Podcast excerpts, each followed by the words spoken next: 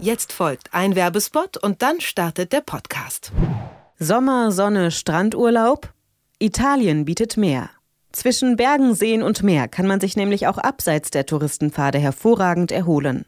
8000 Kilometer Küste und 25 Nationalparks bieten die perfekte Kulisse, um das Land und seine ursprüngliche Landschaft neu und anders zu erleben. Wie wär's mit dem Besuch eines charmanten Borgo, wo die Uhren noch langsam ticken? Oder Genusswandern auf einer der Schlemmerrouten? Wenn auch Sie jetzt italienisches Fernweh verspüren, dann hat die italienische Zentrale für Tourismus Enet mehr Informationen für Sie. Einfach online vorbeischauen unter enet.de, geschrieben enit.de. Das Stadtgespräch bei Detektor FM. Alexandria, Ephesus, Pergamon und Rom. All diese Orte klingen ja schon direkt nach großer antiker Geschichte, aber diese Aufzählung ist gar nicht vollständig, denn es fehlt die Domstadt Köln. Ähnlich wie in Alexandria oder Rom wurde auch dort gerade nämlich eine antike Bibliothek entdeckt. Schon vor einem Jahr allerdings, da sind die Archäologen auf die Gemäuer gestoßen, doch erst jetzt, nach monatelangen Forschungsarbeiten am Ort, sind sie sicher, dass es sich bei diesem Fund eben um die älteste Bibliothek Deutschlands handelt. Über die Bedeutung dieses des Fundes und auf welche Probleme die Archäologen bei ihren Forschungen gestoßen sind. Darüber spreche ich mit Dirk Schmitz. Er ist Abteilungsleiter der archäologischen Denkmalpflege am Römisch-Germanischen Museum in Köln und außerdem der Ausgrabungsleiter am Fundort in der Kölner Innenstadt. Hallo, Herr Schmitz. Ja, schönen guten Tag. Sie haben ja schon äh, September letzten Jahres zufällig die ersten Teile der Bibliothek gefunden. Eigentlich sollte dort ein neues Kirchenzentrum gebaut werden. Und erst jetzt äh, ist man sich aber sicher, dass es sich um eine antike Bibliothek handelt. Warum hat diese Bestimmung so lange gedauert? Na, wir haben den Grundriss erstmal komplett freigelegt und äh, ganz nüchtern objektiv dokumentiert, äh, um danach eben in die Analyse zu gehen und aufgrund äh, von Parallelen dann mögliche äh, Funktionen eines solchen äh, öffentlichen Großbaus herauszubekommen. Hm. Was genau hat man denn vor Ort gefunden? Also das sind so Mauerreste, so habe ich das zumindest auf den Fotos gesehen, oder? Ja, das sind überwiegend Fundamentmauern von einem äh, allerdings vollständigen Grundriss.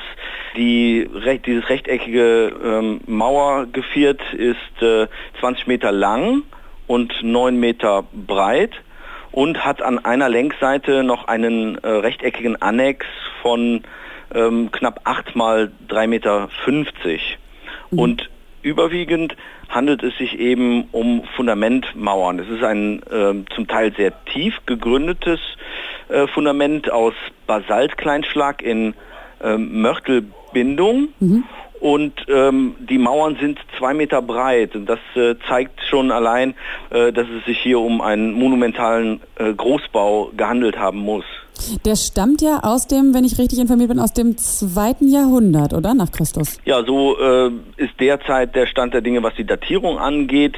Wir äh, haben äh, im Innern des Großbaus ähm, noch Estrichreste gefunden.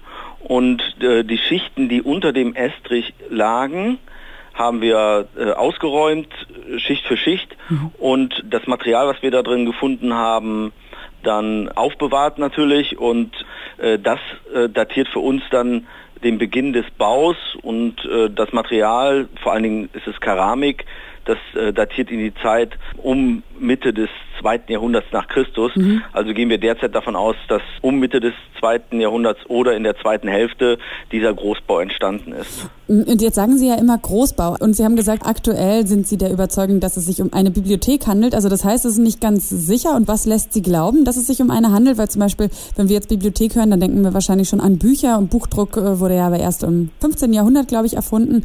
Also was lässt darauf schließen, dass es eine antike Bibliothek war? Ja, also in Teilbereichen haben wir nicht nur das Fundament entdeckt, sondern einige Reste des aufgehenden Mauerwerks. Das äh, ist das Mauerwerk, was in der Antike obertägig bereits sichtbar war.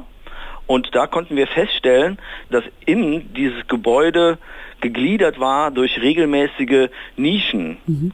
Die Nischen waren etwa 1,80 breit und 80 Zentimeter tief im Rohzustand. Und wenn man äh, dann nach Parallelen sucht, dann stößt man sehr schnell eben auf äh, antike Bibliotheken, die ebenfalls durch solche Nischen in, in ähnlicher Größe gegliedert sind. Und wenn Sie nach Ephesus schauen, da haben wir eine besondere gute Parallele. Dort äh, ist die sogenannte Celsus-Bibliothek, ebenfalls aus der Mitte des zweiten Jahrhunderts nach Christus. Und äh, die hat auch auf der Längsseite äh, im Innern einer Apsis, mhm. also durchaus vergleichbar von unserem Annex an die Längsseite. Und dort, ähm, so wissen wir aus literarischen Quellen, hat für gewöhnlich eine Minerva Statue gestanden. Mhm. Und das würde also auch in unserem Fall passen. Ist Minerva die Göttin der Weisheit? Genau, ah, ja, das genau. ist äh, die Göttin der Weisheit. Und äh, die Nischen, dadurch, dass wir auch eine regelmäßige Gliederung haben, darin stellen wir uns vor, äh, dass dort eben die Einbauten gewesen sind, in denen dann die Buchrollen gelagert waren. Also es ist nicht eindeutig zuordnbar, ja? Also es gibt nicht irgendwie eine Bibliothek, von der man weiß, dass sie lange verschollen war und in Köln gestanden hat aus irgendwelchen Büchern oder, oder ist so eine konkretere Bestimmung auch? Nein, in, in Köln nicht. Wie okay. gesagt, wir arbeiten da mit Parallelen. Mhm. Das ist sozusagen in ein Indizienprozess. Aber es spricht äh, sehr viel dafür, dass wir hier eine äh, Bibliothek haben in, im römischen Köln. Mhm. Und wem könnte die damals gehört haben? Die befindet sich eben auf dem Forum mhm. und damit im öffentlichen Raum. Mhm. Dies lässt uns zu der Meinung kommen, dass wir hier ein öffentliches Gebäude äh, gehabt haben, das also sozusagen von der Stadt betrieben wurde. Ja, jetzt haben Sie ja schon gesagt, das ist im historischen Stadtkern quasi befindet es sich, aber trotzdem hätte ich jetzt immer gedacht, dass alles, was so unter deutscher Erde liegt, so mehr oder weniger bekannt ist, gerade eben, wenn es dann um solche Monumentalfunde geht. Was vermuten Sie denn als Archäologe? Wie viel liegt denn da potenziell noch unter deutscher Erde und könnte in den nächsten Jahren gefunden werden? Ja, also das ist schlecht abzuschätzen vor allen Dingen möchte ich auch nicht gleich so weit ausgreifen und, äh, und unter äh, deutschlandweit, mhm. aber ähm, es erweist sich eben auch in Köln, dass es immer wieder Überraschungen äh, gibt im Zuge von äh, Baumaßnahmen. Wir haben ein gutes Ortsarchiv, mit dem wir die äh, entsprechenden Maßnahmen prognostizieren können. Wir können äh, relativ genau sagen, was uns erwartet. Aber so gut unsere Informationen auch sind, es bedarf immer wieder doch den Blick in den, in den Boden rein und äh, ist da auch nicht vor Überraschungen gefeit. Und wie geht es jetzt weiter mit dieser antiken Bibliothek? Also wird das Kirchenzentrum dort trotzdem gebaut?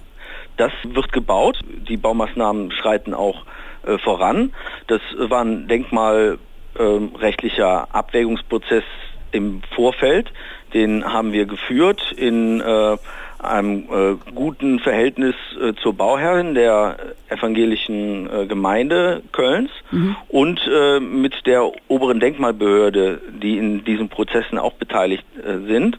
Dann haben wir äh, gemeinsam erreichen können, dass dieser Großbau zu etwa 70 Prozent erhalten bleibt. In diesem Fall wird in den Kellerbereich des neuen Gemeindezentrums ein Teil dieser äh, Bibliothek mhm. mhm. äh, sichtbar erhalten bleiben mhm. und ähm, hoffentlich dann auch äh, recht schön gestaltet und in, in Teilen sicherlich auch für die äh, Öffentlichkeit zugänglich. Also eine schöne und eine wichtige Entdeckung, die da in Köln gemacht wurde. Dort haben nämlich im September 2017 Archäologen die wahrscheinlich älteste Bibliothek Deutschlands gefunden. Was mit ihr jetzt passieren wird und welche Bedeutung dieser Fund hat, darüber habe ich mit Dirk Schmitz vom Römisch-Germanischen Museum in Köln gesprochen. Vielen Dank für das Gespräch, Herr Schmitz. Sehr gerne.